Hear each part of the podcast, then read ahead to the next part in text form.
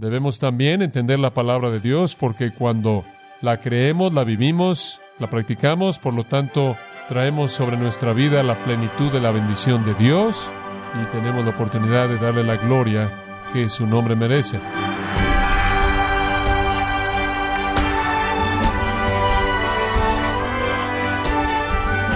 Gracias por acompañarnos en su programa Gracias a vosotros con el pastor John MacArthur. La responsabilidad de todo cristiano es estudiar las escrituras correctamente para evitar errores doctrinales y confusiones. ¿Está usted interpretando la Biblia correctamente y con precisión? En el programa de hoy, John MacArthur le ayuda a que esté seguro que está entendiendo su Biblia correctamente conforme continúa con la serie titulada Cómo obtener lo máximo de la palabra de Dios, aquí en gracia a vosotros. Bueno, continuamos en nuestra serie acerca de cómo estudiar la Biblia o cómo obtener lo máximo de su Biblia. Ahora hablemos tan solo de algunas cosas básicas que son necesarias. Para entender la escritura, lo primero que usted tiene que hacer es leer la Biblia.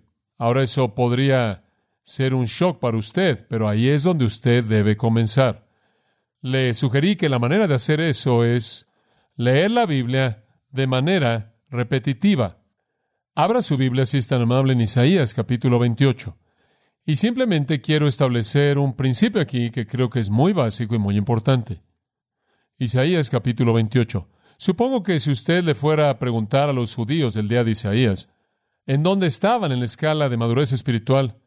Se habrían colocado a sí mismos a un nivel bastante elevado habiendo recibido los oráculos de Dios, teniendo la ley de Dios y teniendo los diferentes escritos santos que les habían sido concedidos y las palabras de los profetas que les habían llegado y ciertamente incluido en eso está el ministerio de predicación de Isaías, el pueblo de Israel se habría presentado a sí mismo como estudiantes de la revelación de Dios, estudiantes de la escritura revelada del Antiguo Testamento, se habrían presentado a sí mismos como aquellos que tenían el conocimiento de Dios y la sabiduría de Dios y que entendían a Dios y su verdad. Pero esa no era la manera en la que Dios lo vio. Dios los vio no como maduros, sino como totalmente inmaduros. Él los vio no como adultos en términos de entendimiento, sino como infantes en términos de entendimiento. Y entonces Isaías les habla en ese sentido en el capítulo 28, versículos 9 y 10. ¿A quién se enseñará ciencia? ¿O a quién se hará entender doctrina? Hablando de Dios. ¿A los destetados? ¿A los arrancados de los pechos? Porque, versículo 10, mandamiento tras mandamiento, mandato sobre mandato, renglón tras renglón, línea sobre línea, un poquito allí, otro poquito allá, porque en lengua de tartamudos y en extraña lengua hablará este pueblo. Ahora, cuando Dios procedió a hablarle a su pueblo Israel, mediante el profeta Isaías.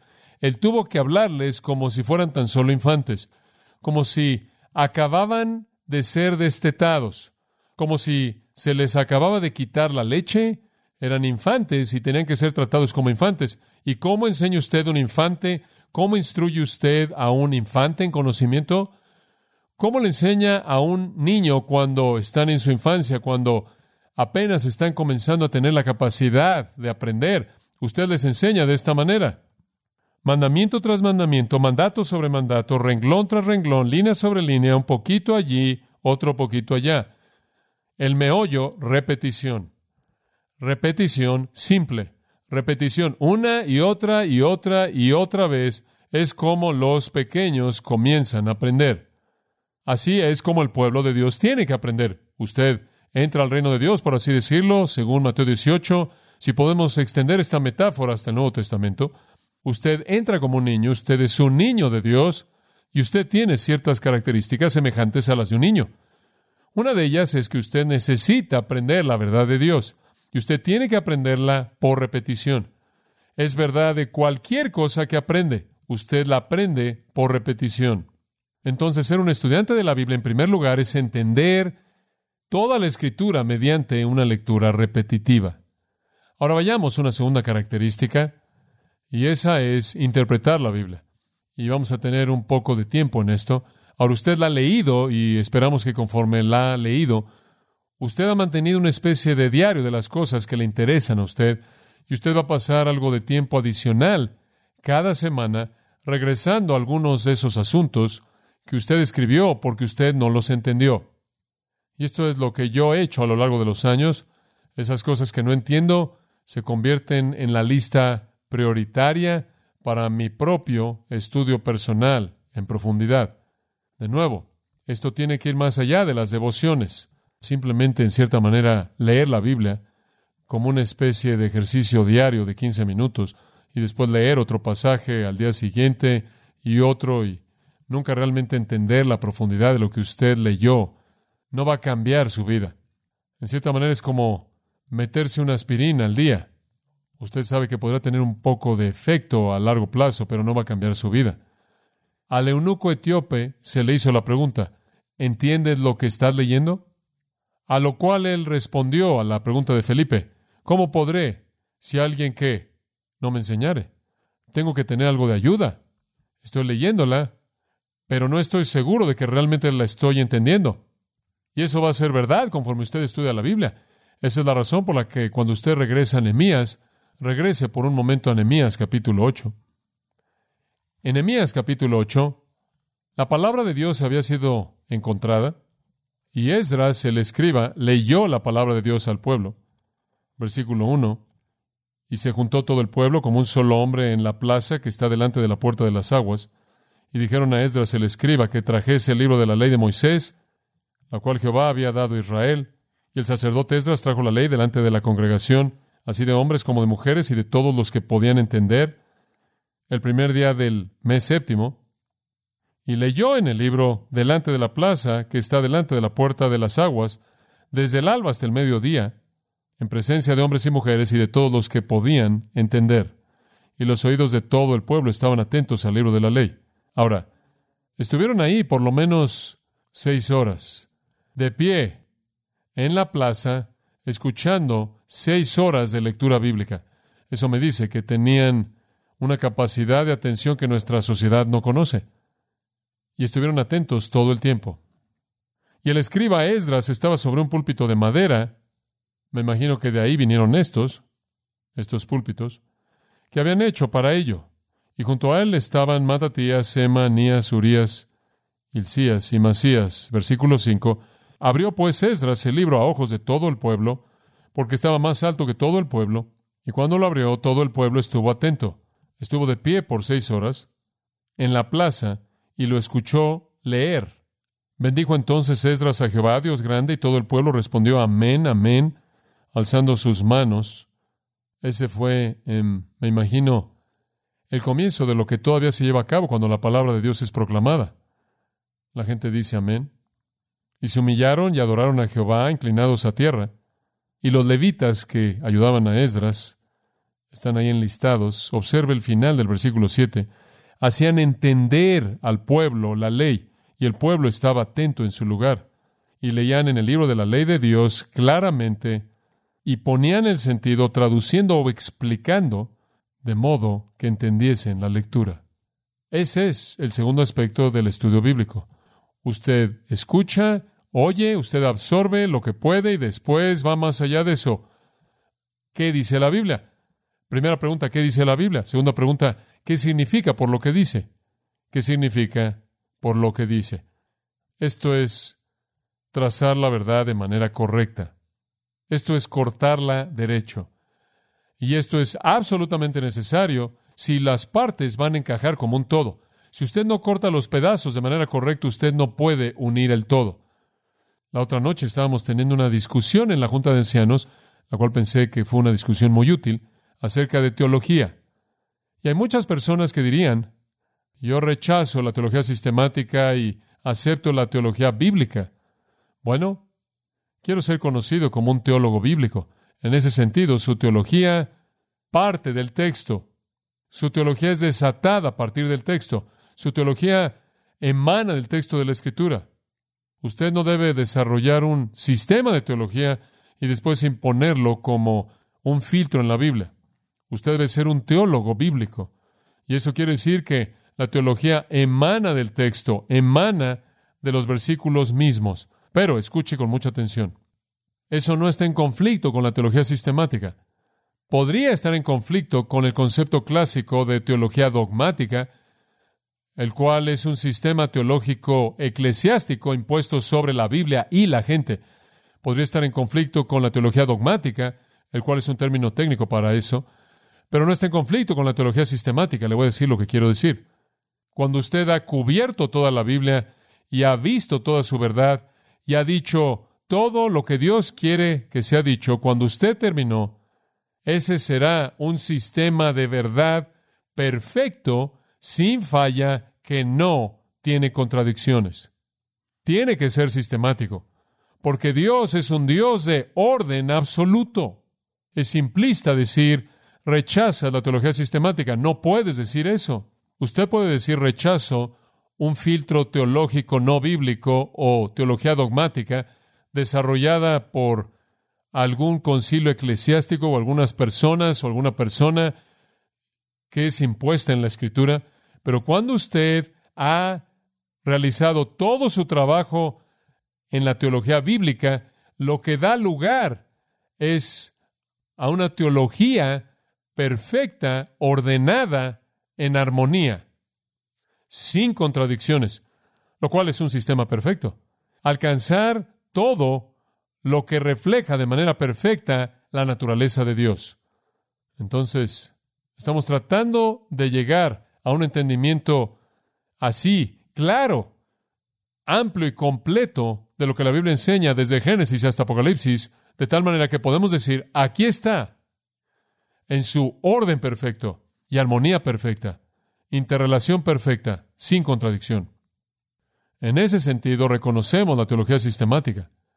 No es el intérprete de la Escritura, sino es el resultado de una interpretación apropiada de la Escritura. Cuando usted va a la palabra de Dios con las herramientas exegéticas, con un enfoque expositivo, y entiende usted su verdad, al final estará en armonía perfecta. Y también eso es parte de creer en lo que llamamos analogía escritura. Eso quiere decir que la escritura es coherente consigo misma análoga a sí misma y no se contradice en sentido alguno. Hay misterios, sí, no entendemos. Hay cosas que son contradictorias aparentemente para nosotros, pero en realidad no son contradictorias en absoluto, porque Dios es un Dios de orden, no un Dios de confusión. Entonces es necesario que interpretemos cuidadosamente la escritura como para entender lo que dice y al final esa interpretación encaja de manera perfecta, en orden y armonía, sin contradicciones. Ahora, si usted echa a perder la interpretación en el proceso, usted no puede tener ese sistema ordenado al final. Es absolutamente crucial que dividamos de manera correcta la palabra de Dios. Esa es la razón por la que he dicho a lo largo de los años. La única persona que realmente tiene un derecho de ser un teólogo es un exegeta.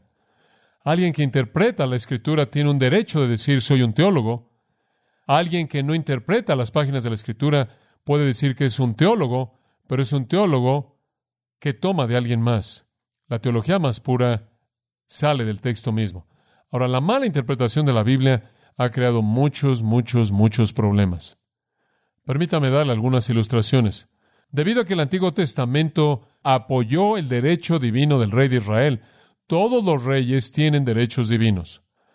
Europa tuvo muchos reyes que ejercieron lo que pensaron que era un derecho divino, de alguna manera tomado de Israel en el Antiguo Testamento, en Estados Unidos inclusive. Existió este punto de vista interesante ahí en Massachusetts. Debido a que el Antiguo Testamento mandó la muerte de las brujas, nosotros también debemos matar a todas. Debido a que algunas plagas del Antiguo Testamento fueron de Dios, debemos evitar la higiene. Ahora ahí está una perspectiva interesante. Si usted comienza a ejercer demasiada higiene, usted va a estorbarle a Dios, porque Dios usa plagas para destruir a gente impía y por eso debemos evitar la higiene. Aquí hay otra perspectiva interesante que ha surgido. Debido a que el Antiguo Testamento enseña que las mujeres sufren al dar a luz a los hijos como un castigo divino, jamás debe usarse anestesia. Ese es un pensamiento interesante, ¿no es cierto? debido a que parte de la maldición de Dios sobre la humanidad es que las mujeres tengan dolor al dar a luz los hijos. Cualquier cosa que suavice ese dolor va en contra de la voluntad de Dios. Ahora, algunas personas ven la Biblia y ven todo esto y en cierta manera se rascan la cabeza y dicen, no, no sé qué hacer con todo esto.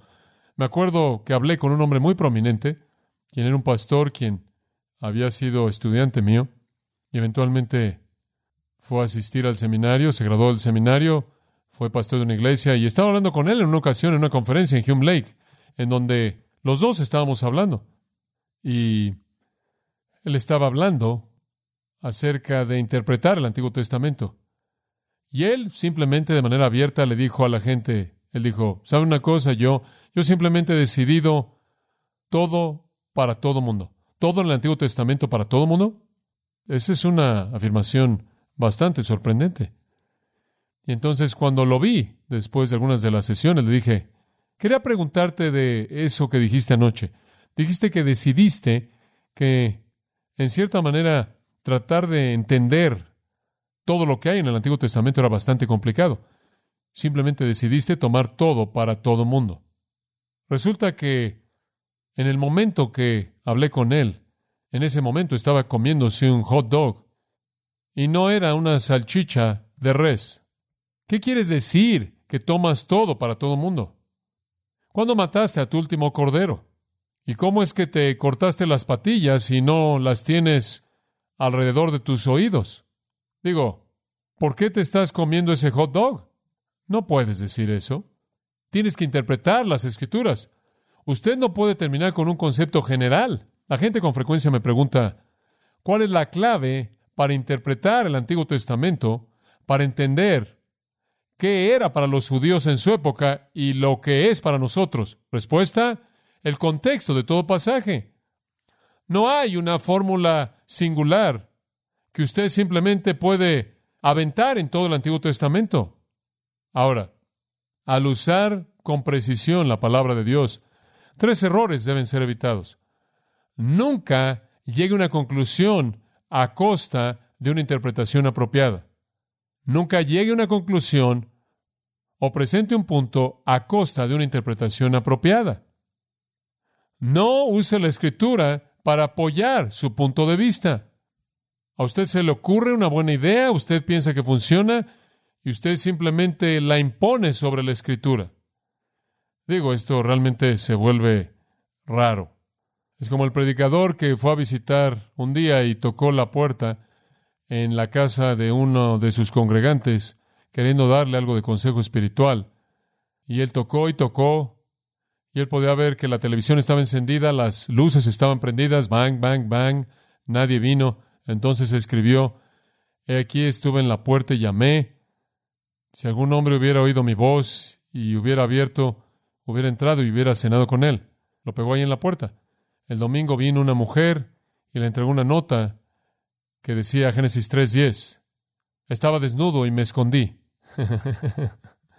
bueno, Supongo que hay usos raros de la escritura como esos, porque esa es una manera rara de ilustrar el punto.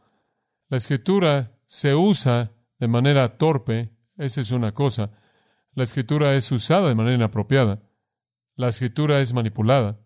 No saque las escrituras del contexto. No presente un punto a costa de una interpretación que es precisa y verdadera. Esto demanda diligencia, estudio cuidadoso, estudio reflexivo, para que podamos usar bien la palabra de verdad y por lo tanto no necesitemos avergonzarnos, 2 Timoteo 2.15. En segundo lugar, evite la interpretación superficial. Evite la interpretación superficial. Uno de los problemas comunes al interpretar la Biblia es esta pequeña frase. Este versículo significa para mí esto, esto y aquello. Permítame decirle algo. No importa lo que significa para usted. La pregunta es, ¿qué significaría si usted no viviera? ¿Qué significaría si usted no existiera? ¿Qué significa? Punto es lo que importa, no lo que significa para usted. Algunas veces usted oye a la gente reunirse y supuestamente tiene un estudio bíblico, lo cual es un poco más que una reunión de ignorancia. La gente dice, bueno, vi este versículo y siento que este versículo está diciendo, no importa lo que usted sienta, eso no tiene nada que ver con eso. No es cuestión de cómo se siente usted acerca del versículo, no es cuestión de lo que usted cree que significa para usted. Evite hablar de lo que viene a su mente en la interpretación bíblica. El manejo descuidado de la palabra de Dios. Todos queremos reconocer el sacerdocio del creyente, sí. Todos queremos reconocer que tenemos unción de Dios, el Espíritu de Dios que mora dentro de nosotros, y el Espíritu de Dios quien mora dentro de nosotros es el Maestro que nos enseña.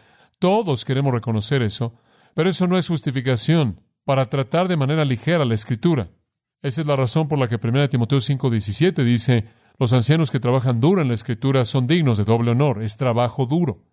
Evite la interpretación superficial. Evite, esto significa para mí.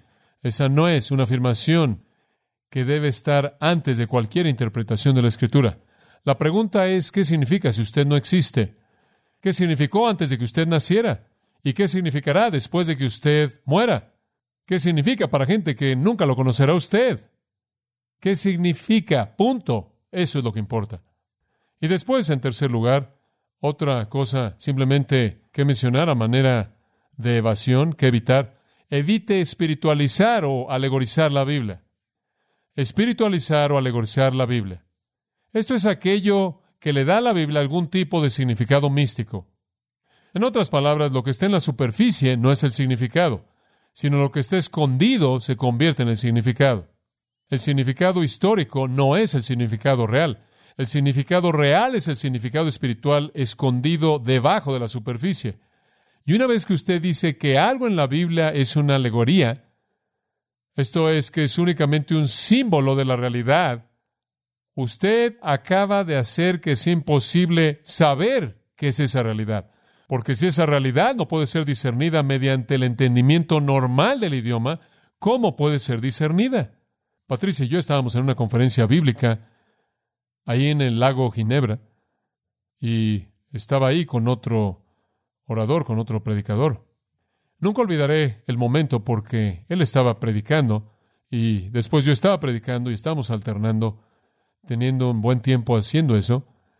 Y yo le dije, estábamos comiendo algo, una botana en este pequeño café y ahí en este centro de conferencias en la Universidad George Williams en el lago Ginebra. Y yo le dije, ¿de qué vas a predicar en esta noche? Y él dijo, voy a predicar del rapto de la iglesia. Yo dije, oh, eso va a ser maravilloso, estoy seguro, y la gente va a ser animada. Yo dije, ¿cuál va a ser tu texto? Él dijo, Juan 11. Y yo pensé, Juan 11. El rapto es Juan 14, Primera Tesalonicenses 4, Primera Corintios 15. ¿Qué es esto de Juan 11? Yo dije, Juan 11 es la resurrección de Lázaro. Todo tiene que ver con Lázaro siendo resucitado de los muertos, María y Marta. Y, yo dije, ¿cómo, ¿cómo es que vas a predicar del rapto de Juan 11? Él dijo, oh, vas a tener que venir esta noche. Yo dije, creo que voy a ir. Entonces él predicó del rapto de Juan 11. Ahora no me puedo acordar. Realmente fue inteligente. Y la gente estaba diciendo, profundo, profundo, wow, usted sabe. Ellos no saben usted. Simplemente, y, y Lázaro era la iglesia. Y él saliendo de los muertos era santos siendo resucitados. Creo que, y creo que Marta era los santos del Antiguo Testamento. Y María eran los santos vivos del Nuevo Testamento. Y esto lo hizo por una hora y fue hecho de manera muy inteligente. Nada más que no estaba ahí. Y cuando acabó, nos volvimos a reunir y él me dijo, ¿alguna vez habías visto eso en Juan 11? y yo dije, nadie jamás ha visto eso en Juan 11. Y al día siguiente, cuando nos levantamos para hablar, él dijo, ¿sabes una cosa? Recibí una felicitación maravillosa ayer John MacArthur dijo que nadie jamás antes de mí había visto eso en Juan 11. Ahora, yo creo en el rapto de la iglesia. No está en Juan 11. Hay cosas en Juan 11 que deben ser predicadas. Pero una vez que usted me dice que lo que dice no es lo que significa, entonces usted me puede decir que significa cualquier cosa. Porque si no puede entender el significado del uso normal del idioma, ¿cómo es posible que pueda entender el significado? Si usted va a hacer eso con la Biblia, usted no puede sacar eso del texto. Es fantasía pura. Pero pasa todo el tiempo y con frecuencia he dicho, a veces le digo a nuestros pastores, no necesitas la Biblia para eso, si vas a hacer eso puedes usar lo que quieras. Puedes usar lo que quieras. Puedes predicar la pequeña Bobip. Podrías, podrías comenzar al decir la pequeña Bobby. Oh, ella solo era pequeña, pero Dios puede usar a los pequeños. Y su nombre era, su nombre era Bobip. Qué nombre tan insignificante, qué nombre de ridículo, pero Dios usa a aquellos que han sido ridiculizados. La pequeña Bobip, ella perdió a su oveja. Por todo este mundo hay ovejas perdidas.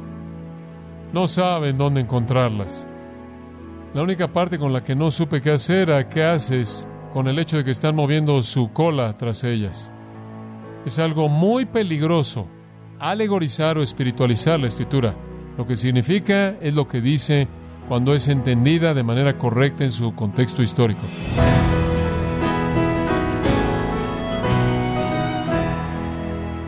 Ha sido John MacArthur advirtiendo acerca del peligro de la alegorización de la escritura para darle un significado místico. Esto es parte de la serie Cómo obtener lo máximo de la palabra de Dios en gracia a vosotros. Estimado oyente, permítame compartirle esta carta que nos ha enviado Sirley Gadea Blanco, quien nos dice lo siguiente. Me llamo Sirley, de la ciudad de 33 en Uruguay. Hace alrededor de tres años que los escucho casi siempre por la radio. El Libertador es el nombre de la radio, de la llamada de medianoche. A veces no se puede sintonizar bien, pero trato de escuchar igual. Ha sido de mucha bendición. Que el Señor les bendiga ricamente y les esfuerce para continuar con esta meta. Un abrazo. Gracias, Sirle Gadea Blanco, por su carta. Y así como esta carta de Sirle y otras, nos alienta profundamente, estimado oyente, saber cómo Dios está obrando en nuestros oyentes a través de su palabra cuando escuchan gracia a vosotros. Si tiene alguna pregunta o desea conocer más de nuestro ministerio, como son todos los libros del pastor John MacArthur en español, o los sermones en CD, que también usted puede adquirir, Escríbanos y por favor mencione la estación de radio por medio de la cual usted nos escucha en gracia a vosotros. Es importante conocer no solo el país y ciudad de donde usted nos escucha, sino también la radio. Para quienes contactan nuestro ministerio por primera vez, pueden solicitar una copia del mensaje de promoción sin costo alguno, un mensaje por oyente únicamente. Si usted vive en los Estados Unidos o Puerto Rico, escríbanos a Gracia Vosotros, P.O. Box 4000, Panorama City, California 91412. O puede escribirnos a través del siguiente correo electrónico radio arroba esto ha sido todo y en nombre de John MacArthur y del personal de este organismo, queremos darle las gracias por su tiempo y sintonía, invitándole para que nos acompañe en la próxima edición y juntos desatar la verdad de Dios un versículo a la vez, aquí en Gracia Vosotros.